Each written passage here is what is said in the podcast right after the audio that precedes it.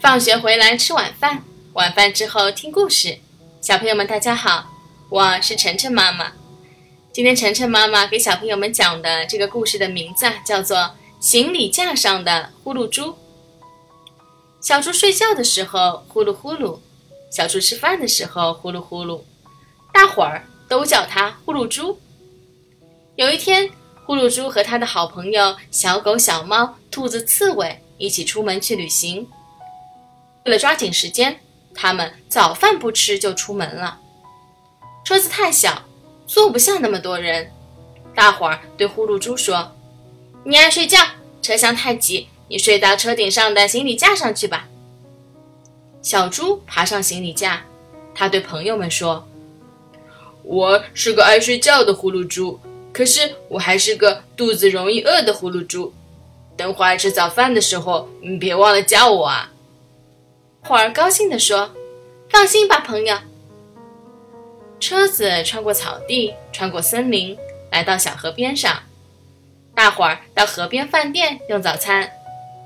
朋友们坐下，刚想用餐，小狗突然跳起来，奔了出去。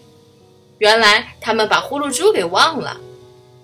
呼噜猪走进餐厅，朋友们都说：“真对不起。”呼噜猪说。我一路上没睡着，就怕你们忘了叫我。谁知道到了饭店门口，我反而睡着了。他们吃完饭又开始旅行。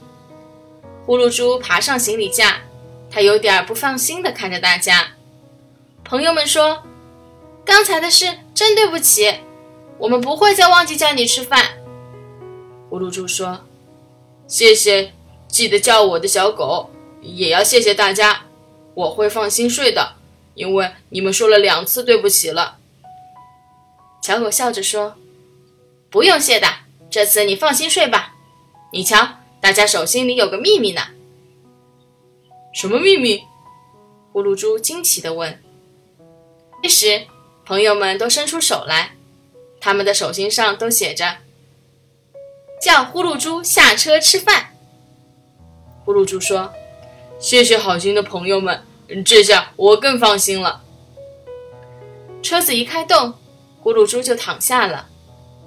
这次没过多久，就从车顶上传出呼噜声，呼噜，呼噜，呼噜。好了，谢谢大家收听今天的节目。每周一到周五晚上七点，晨晨妈妈准时来给大家讲故事。请订阅晨晨妈妈在喜马拉雅的频道。或者关注晨晨妈妈的公众号“上海 news Story”，也就是上海人加故事的英文单词组合。今天的节目就到这里了，再见。